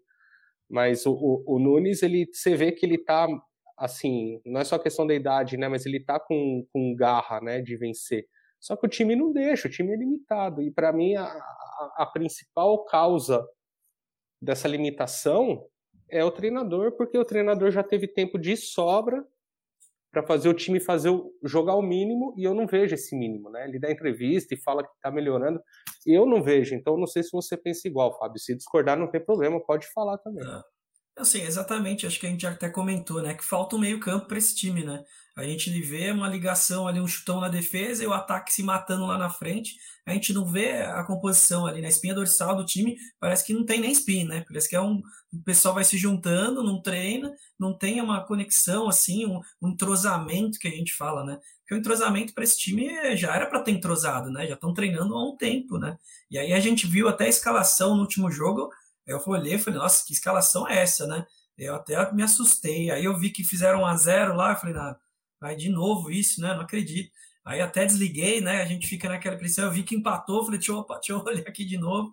E aí a gente viu, acabou virando, mas assim, eu não, não acompanhei também, como meu pai disse, o jogo completo, né? Tava na, na torcida, é, mas não vejo também o porquê a, a diretoria não quis o Branquinho. O Branquinho, para mim, foi um dos grandes jogadores do André, jogou um dos melhores times que eu já vi jogar. Acho que o de 2010 aqui, eu lembro vagamente de 97, né? 2004 acho que foi mais um time de raça, de, de força, de time de guerreiros, mas 2010 realmente é um time que marcou muito e é aquela dupla, né? É, Branquinho e Nunes poderia estar tá se repetindo e a gente fazer a, a questão aí da, desse, desse meio campo, né? Fazer conversar, né? E fazer mais gols, que a gente vê que o Santarém não faz muito gol, né? E por quê, né? A gente procura gol de bola parada, a gente procura é, um gol ali, uma sobra, mas não uma jogada trabalhada, algo ensaiado, que a gente não está vendo que o técnico não está não tá fazendo, não está treinando, não sei. Né? Olha, é, é desesperador. Assim, é, se, se, se tivesse o poder concentrado nas minhas mãos, mesmo com a vitória desse fim de semana, eu tinha dado o chapéu já para o Silvio Júnior, sabe? Eu acho que dá para procurar bons treinadores, é, gente que tem experiência em Série D ou em Série C, para levar esse time para ficar para o Paulistão do ano que vem. Tem muito treinador bom que está desempregado aí. A gente até comentou outro dia no grupo alguns nomes, mas o fato é que o Wilson Júnior ele pode ter boa vontade, ele pode ter vontade de vencer, mas ele está com uma limitação, uma limitação de conhecimento, de, de imposição, e ele precisa voltar. Ele precisa voltar para um sub-20, sub-17, acompanhar o treinador e quem sabe voltar. Mas hoje ele não tem condição de treinar um time profissional. É, ele mostrou isso no São Caetano e está mostrando isso é, no Santo André. É desesperador. Ô Luiz, eu não sei se você tem alguma algum nome em mente ou se você tem alguma ideia em mente já que o Wilson não sai, de que seria um time que daria para se acertar e para jogar daqui para frente? É, acho que o primeiro o, é, o planejamento que tem que ser feito é olhar os times da Série C e da Série D do ano passado, né? Porque os times que subiram, se você pegar lá do Norte, Nordeste, né? E, e aqui do, da região Sudeste, praticamente você pega o quê? O, o técnico daquele do 4 de julho. Por que, que ele se destacou lá? Porque ele está lá dois, três anos, se não me engano, ou quatro anos, entendeu? deram um planejamento para ele e ele foi ano a ano evoluindo. E mais ainda, ele teve liberdade de viajar o Brasil todo e escolher os jogadores que ele queria. Então não tinha vínculo com o jogador familiar. Ah, porque fulano foi indicou. Então, tipo assim, é profissional. Ele tem que sair, tem que ter olheiros. Eu não sei se o Santo tem olheiros disso. Porque, por exemplo, o Atlético Paranaense sempre tirou jogadores do Santo André. Acho que o Branquinho foi um deles que foi para lá. Né? E, e, e, teve um também nos anos 80, anos 90. Então, o que você percebe? Que muitos clubes têm pessoas que estão viajando para assistir jogos de Série B, de Série D, e, e é isso que tem que ser feito lá atrás. Quando você chega aqui num campeonato da 1 que nem vai chegar em janeiro, entendeu? Tem que ter o quê? Já em mente uma, uma lista. Esses são os destaques no, no, estado A, B, C, D. Aí começa, você começa a fazer a, os contatos. Que, não assim, ah, novembro a gente, fecha, a, gente, a gente, fecha com o técnico, é sempre assim o Sandré. Em novembro fecha com o técnico, para assinar só em 1 de dezembro, para pagar, pagar, o salário de, de novembro. Aí ele tem 15 dias para dar uma lista para a diretoria. Só que o jogador já está entrando em, época de Natal, Ano Novo, nos tempos normais, né? Esquece pandemia. Ele está pensando em contrato. Mesmo que ele esteja acabando o contrato, ele está pensando em quê? Ele quer uma coisa melhor. Ele fala assim, ah, eu quero time de Série A1, Série Mas você vem convencendo ele desde lá atrás, do seu planejamento, do seu, do seu projeto, ó, é Série A1, nós estamos numa Série D. Você teria um time bem montado agora. Pega time e desmonta time, sabe? E sabe que você percebe? Ficou um negócio sempre de apadrinhados, né? Então, o que você percebe? O, no Norte e Nordeste, os times, mesmo de Série B, de Série C, eles têm olheiros pelo Brasil. Ele tem que trazer lista até no máximo setembro de todos os campeonatos. Esse é um destaque. É, os melhores goleiros são esses, lateral, centroavante. Ah, faz, faz contato com eles. Qual é a pessoa, o jogador que não está no Nordeste, não quer vir para o Sul, Sudeste, que aqui é a vitrine maior, ele aparecer, ele pegar um contrato melhor, e, entendeu? E, e, até ser trampolim. Mas aí você traz um jogador que vem com a finalidade de jogar e fazer nome mesmo, de querer aparecer. Que nem o Fábio falou. Outro dia eu vi um jogo aí no, no Diadema, né? Eu não lembro o nome do jogador agora. Nós estávamos perdendo de 1 a 0 a bola saiu para escanteio, ele foi lá pegar andando a bola para levar para o escanteio. Pô, você está perdendo o jogo em casa. corre, pega a bola e põe lá no escanteio e bate logo. Faltava acho que cinco minutos para acabar o jogo. Tipo assim, ó, se eu fizer o gol, fez, se não fez, não tá aí. Que compromisso que você falou? Estão tudo usando o Santo André? Não, vamos fazer um negócio perfeito. Planejamento, né?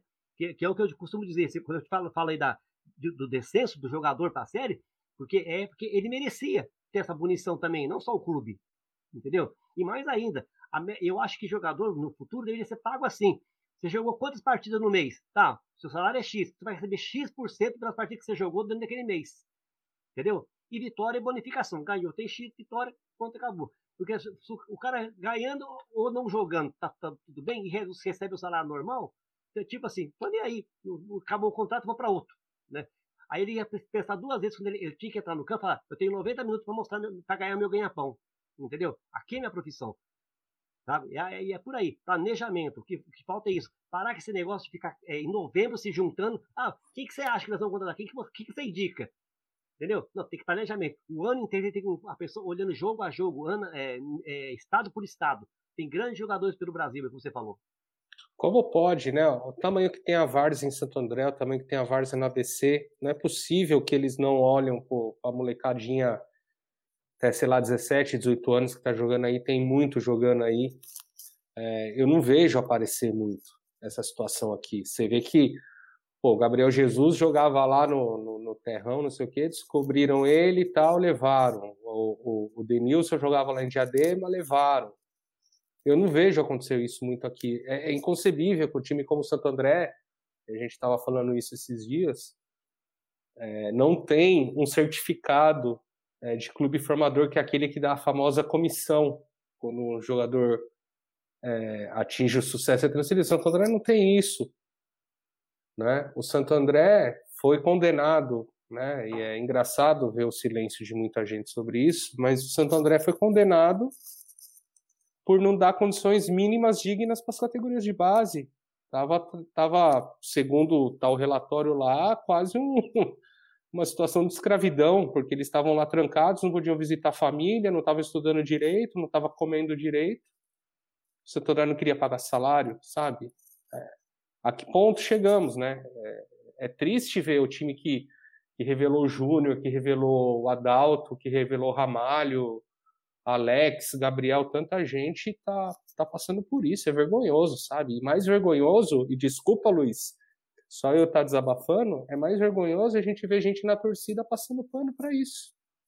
Sabe? se você me permite, é, tem uma curiosidade. Eu tentei trazer um menino de lá de Caconde, entendeu? Que o cara mostrou que jogava bem em vídeo e tudo. Fui ver aqui no Santo André quais são os dias das peneiras, quais são os meses que tem peneira. Ninguém, ninguém, ninguém tem isso definido. Você tem que ficar perguntando. Pô, vai ter peneira? Põe na cidade inteira, divulga. Ó, oh, tal mês você conhece um, um, um, menino de 15 a 6 anos aí, entendeu? Para fazer a peneira. Parece assim, que só quer fazer a coisa em casa. Divulga pro, nas mídias sociais, vai ter peneira em, em três vezes ao ano. Março, julho e, e outubro. Entendeu? A, a gente saberia ó, que quem eu posso indicar, quando eu posso indicar. O, o jogador veio de fora, o menino, né, com a família, não tem nem onde ficar. Entendeu? Então, se você não dá uma data para ele, ó, vem aqui, vai ficar uma semana aqui treinando. Entendeu? E depois, outra coisa, fazem a peneira, que eu fui em peneira do Santo André, você vê o, sem citar nomes, o fulano da, que está do lado para avaliar no celular. Entendeu? Ele está mais preocupado de falar com alguém por celular do que tá olhando o jogador que está passando a bola lá, qual menino que, que tem desenvoltura, qual que tem uma habilidade no drible, no, no cruzamento. Não, entendeu? Então, é o que eu falo, é, o, o, precisa, você fala, precisa voltar essa base de formação, porque aqui você vai tirar por que, que o, o tem, tem uma, uma base boa que você falou de Vars aqui? O Guaraciaba foi sempre campeão, né, Vila Alice, todos esses times aqui. Tem, procura lá. Não tem um jogador que seja pro Santo André? Lógico que tem. Mas, mas cadê a oportunidade? Eu conheci muita gente que desistiu de procurar peneira no Santo André. Desistiu, porque não tem data, não tem definição. E quando ia lá, o cara fica no celular. Não, é complicado. Ô, Fábio, quero que você comenta aqui, ó. Tinha, é, não tinha colocado no ar ainda. Vitor Xavier, ó, essa panela do ABC tem que acabar. Os mesmos profissionais ficam pulando de um time do ABC para outro, isso é verdade. Até se destacar aí para filial de Araraquara. Aí ele completa aqui, ó, diretoria do Santo André montando elenco. Vamos ver quem passou pelo São Caetano e São Bernardo nos últimos anos, né? E aí a gente é, contrata. E o Neymar aqui falando, né? No, no Sub-20 de 2019 tinha olheiro do Atlético Paranaense acompanhando nossos jogos. e a gente perde é, vários talentos por não ter, como eu disse, essa, essa certificado de, de equipe formador, não ter olheiro, não ter nada. Como que você, você enxerga isso, Fábio?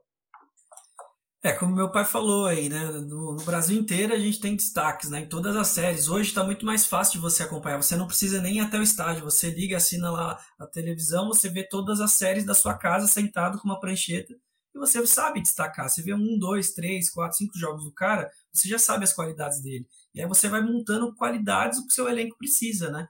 Com, é, é claro, já com a mente do técnico, né? Porque não adianta o técnico chegar aqui e mudar tudo também mas eu acho que tem que montar o que você quer, a sua filosofia. Vamos jogar assim, vamos jogar para frente, vamos def defender muito bem, que eu acho que é, é uma marca nossa também, que a nossa defesa tem que ter um bom zagueiro e um bom goleiro. Começa o, time por aí, e aí um bom meia um bom atacante. É o mínimo que se espera do time, né? Eu falei, como eu tinha dito, a espinha dorsal do time. A gente precisa montar, a gente precisa da base novamente. A gente só teve resultado, a gente só está falando de 2003, 2004, porque tinha uma base forte, né? A gente tinha bons jogadores na base que fizeram ali é, realmente um escudo daquele time, se uniram né, naquela, naquela ocasião e levaram o Santo André a um cenário nacional que hoje é conhecido por todos. Então hoje falta muito desse trabalho, né, esse engajamento. Eu acho que o, o Santo André hoje não está disputando por disputar, teria que disputar categorias de base, teria que, que, que ter um investimento, aí procurar um investidor, um, um patrocinador pelo menos, né?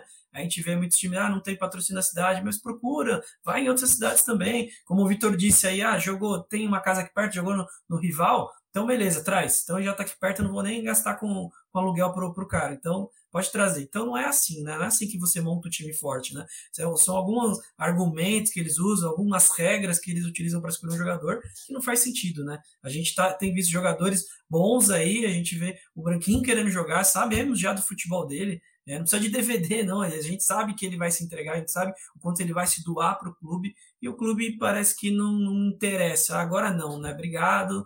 E, e, o Nunes, eu acho que até você comentou, ele teve muita participação do torcedor, sim. Vários grupos, a gente até na página do clube a gente subiu lá, hashtag é, Volta Nunes, né? E eu acho que na, isso deu para fazer uma avaliação que, que a, a diretoria até consegue ouvir a torcida. Então a gente tem voz. Só que a gente não tem voz, mas parece que entra por um ouvido e sai pelo outro, né? É, é, é isso. Santo André virou uma grande lamentação quando a gente fala da, da, da, parte que não é a parte que dá alegria, que é o campo, que ainda assim, todos os problemas ainda deu uma alegria esse fim de semana, mas no mais Sim. virou uma grande lamentação. A gente já está entrando no, no, finalzinho aqui, nos 10 minutinhos finais. É, eu queria que você aproveitasse e falasse de novo Fábio, do trabalho que você faz aí, porque como a galera roda bastante aqui durante a transmissão, então, se você puder falar de novo um pouco aí da, e mostrar a caneca, os quadros aí, quem tiver interesse, é o que está passando o endereço Instagram aqui na, embaixo na tela.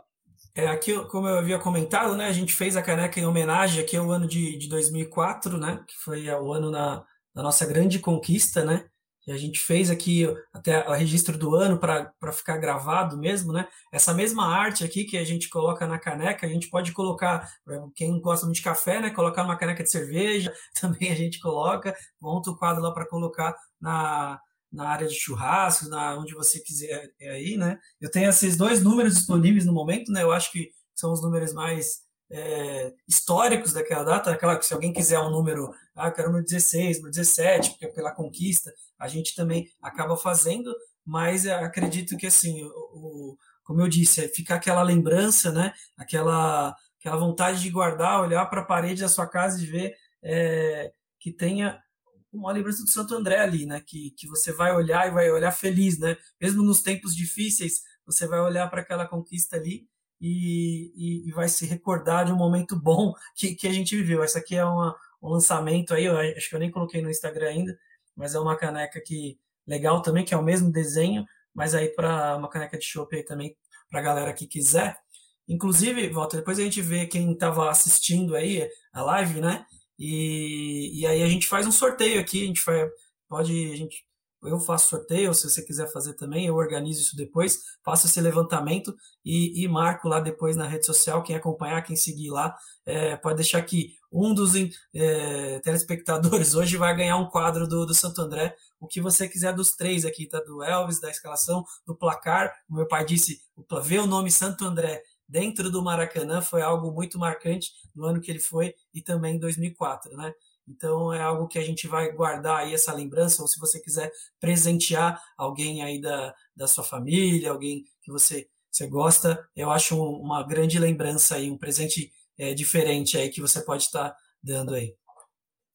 É, é muito bom valorizar esse tipo de trabalho que é feito, porque não é todo mundo que faz produto do Santo André. Então, se a gente tem o Fábio, que é um torcedor do Santo André, se dedicando e fazendo esse produto aí que vai virar uma mosca branca no futuro, é, eu acho que é bom aproveitar a oportunidade, porque isso tudo é, não vai ser eterno, não é feito em larga escala e, e, e, quem tem, tem, quem não tem, depois vai passar vontade. Então, é, aproveitar e fazer esse, esse merchan, porque a gente tem que valorizar quem faz o que é do Santo André. Não é, não é todo mundo que topa uma parada dessa. O Fábio tá, tá tendo essa iniciativa e é, e é louvável, assim como várias outras é, iniciativas aí que a gente já viu o pessoal fazendo na, na nossa torcida. Ô Luiz, para a gente ir fechando contigo, que, que você tem de recado para dar para a torcida, para os jogadores, para o treina, treinador e qual que é a sua expectativa aí para esse futuro, aí, Série D e até o, o, o ano de 2022 também? É, o primeiro eu queria cutucar, aproveitar para cutucar o poder público, né? Que a torcida tem que começar a pegar no pé aí da prefeitura, que todo ano é a minha ladainha. Antes era gramado, e antes era corrimão, e sempre atrasando qualquer obra que seja. Agora é, é sintético, né? Se, tivesse o um campeonato com torcida aqui, nós estaríamos jogando sempre fora. Então, o poder público também, prefeitura aí, em si, seja lá quem for o responsável, que cumpra prazos, né? Estamos em julho, uma coisa que era passar em fevereiro, março, abril, sei lá quando, e está tá passando o ano, né? Devido à pandemia, não tem torcida. Então, e, o, e aí, e, e, por outro lado, se o Santo André também crescer junto, vai fazer com que a prefeitura também praticamente incorpore a responsabilidade de assumir as reformas. Se vai ser bom ou não, digo, diz os cursos aí que vai ser melhor, que, que seja, mas que tenha a responsabilidade de dar a estrutura para o Santo André, né? Ficar jogando fora, depois com torcida, não dá. E no, e no próximo aí, eu espero, né? Que se puder contratar um ou dois jogadores aí, que traga alguém para preencher aí, para que chegamos nas próximas fases da, da Série D, para que realmente o sucesso seja subir. Você vê, você pegar aí é, de 84, quando o João Sanders jogou a primeira vez no Maracanã, para ser campeão só em 2004, foram 20 anos. Então você vê, né? Teve muito tempo? Teve, mas chegou na evolução, chegou no top. Né? Só que também em cinco anos praticamente sumiu isso, né? 2009, 2010. Então, eu sei que a vida da gente é altos e baixos, é gangorra, mas que você tenha pessoas comprometidas para que a gente possa ter é, calendário para o ano todo, para que possa ter jogadores que queiram ficar aqui, e não se olhe só em volta na região, se olhe no Brasil todo, como o Papa falou, um olheiro profissional que olhe quem está jogando durante o ano todo, um monte de estrutura, entendeu? E outra coisa, que o marketing também começa a aparecer mais, porque se você não tem uma loja de Santo André hoje, não teve camisa, não teve nada, porque o marketing nunca se mexeu. Eles acham que cuidar do estádio é só é, pô, levar a polícia para fazer a vistoria, pôr os bebidas lá para a hora do intervalo, né?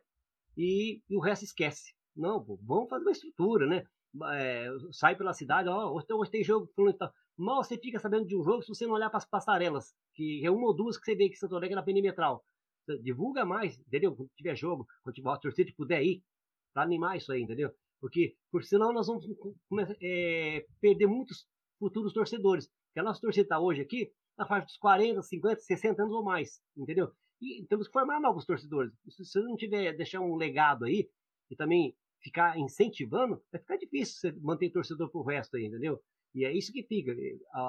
O legado que eu deixei pro, pro Fábio, que estou deixando pro Fábio, pro Fábio, é que os anos 90 foi maravilhoso, os anos 2000 foi maravilhoso, entendeu? E agora? Estamos caindo de 2010 para cá, praticamente o quê? O que conseguimos foi só o acesso na A2 em 2016.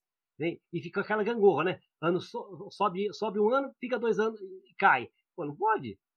Tem que pegar aquele 8 anos, ficou 18 anos sem cair, 20 anos sem cair. Então tem que manter um time para não cair, em primeiro lugar. É, é, é, é difícil. É.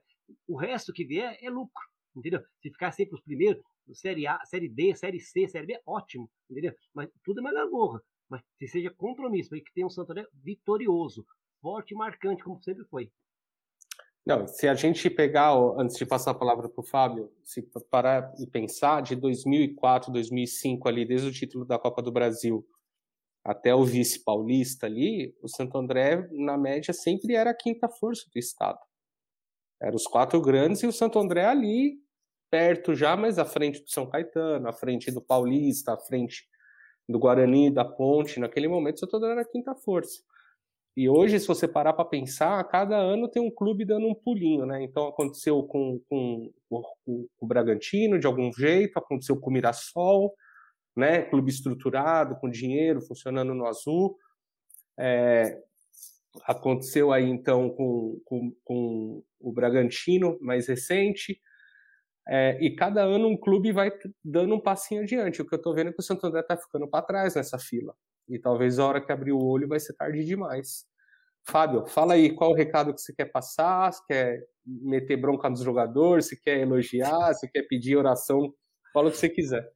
É, eu acho que o jogador já tem que aprender o hino lá para cantar, porque estão filmando lá os hinos, cantando a entrada do jogador. Tem, eu tô vendo que o jogador não tá cantando, viu? Então, primeiro toque no jogador, tem o hino do Santo André aí na internet, escuta bastante para poder estar tá cantando lá na hora da, da oração lá, tá? Que é uma coisa marcante no, no nosso clube, né? Eu acho que é o único time que canta o hino ali. E você vê que os jogadores mais velhos, né, como o Nunes, né, que tá mais, mais tempo conhece o hino e, e passa essa adoração dos jogadores. O último jogo eu já vi uma melhora. Você tá vendo como que eu, eu percebi que os jogadores estavam cantando mais o hino e ganhamos o jogo.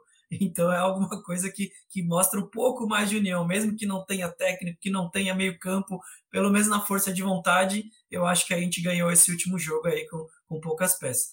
Meu recado é acreditar. Eu acho que o Santo André, como a gente fala, é o time da fé. Sempre a gente vai lutar. Para o Santo André nunca é fácil. É, nunca foi fácil. Acho que o ano que seria mais fácil, né, 97 lá, a gente sabe o que aconteceu. E aí é, nos tiraram aquele acesso daquele ano. Mas eu acho que a gente deve acreditar até o final. É, como meu pai disse, eu não sei se podem trazer novos nomes aí. Acredito que numa fase nova até pode, mas eu não acredito que a diretoria está se mexendo para isso.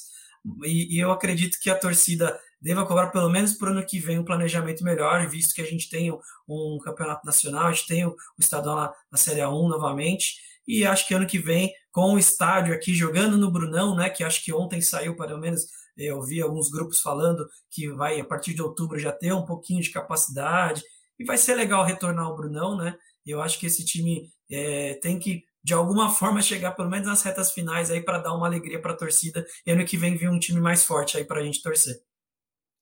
Tomara e, e bom, a minha mandiga eu fiz no último jogo, funcionou. Quem tá no grupo do WhatsApp sabe. sabe. Eu botei a, o GIF do Pinogol, saiu o primeiro gol. Botei o GIF do Pinogol de novo, saiu o segundo gol, mas foi imediato. Então no próximo jogo, a hora que começar o jogo, eu já vou meter o GIF do Pinogol lá no grupo, porque eu vou saber que o Santo André vai fazer um gol. Já descobriu, já. Né? Então. Você treinou assim, mais que o, que o técnico aí na semana, isso aí. Exatamente. É, o espírito do Pinogol é, é o que vai salvar o Santo André nessa série D.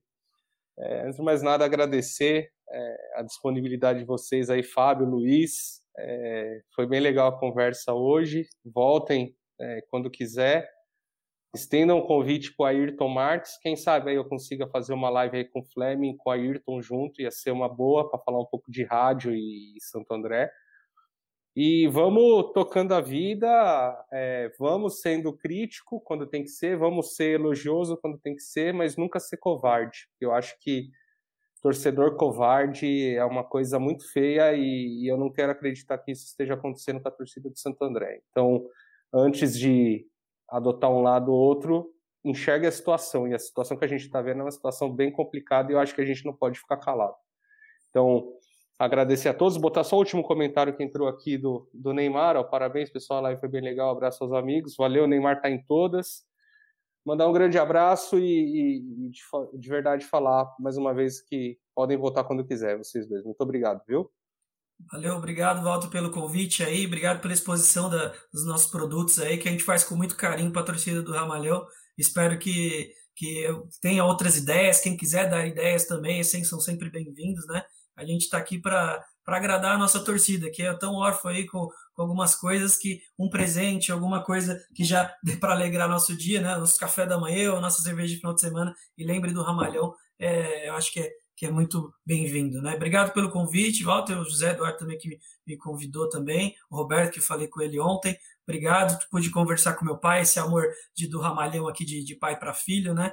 Estou é, até terminando o, o livro aqui do que eu, que eu, que eu esqueci aqui, né? Estou lendo aqui, tá na cabeceira aqui, ó. Todo dia leio um pouquinho, releio, quero mais detalhes, eu quero levar isso, como meu pai diz, né, para gerações e gerações aí. Tem o meu afilhado aí, meu priminho que está vindo, já foi mascote do Santo André, né, que e então já vamos trazer essa geração aí para o estádio e vamos acreditar que o Santo André vai melhorar. Muito obrigado aí, pessoal. Valeu, e lembrando aí, ó, instagram.com/fbo Esportes. Luiz, boa noite. Obrigado, Walter, pelo convite. Sucesso no Arquibancada Adriense. E o recado fica, hein? Que tenhamos realmente um grande final de ano ainda com o Santo André e um A1 melhor do que o último, né? Porque temos grande felicidade na volta para abraçar o Brunão lá, né?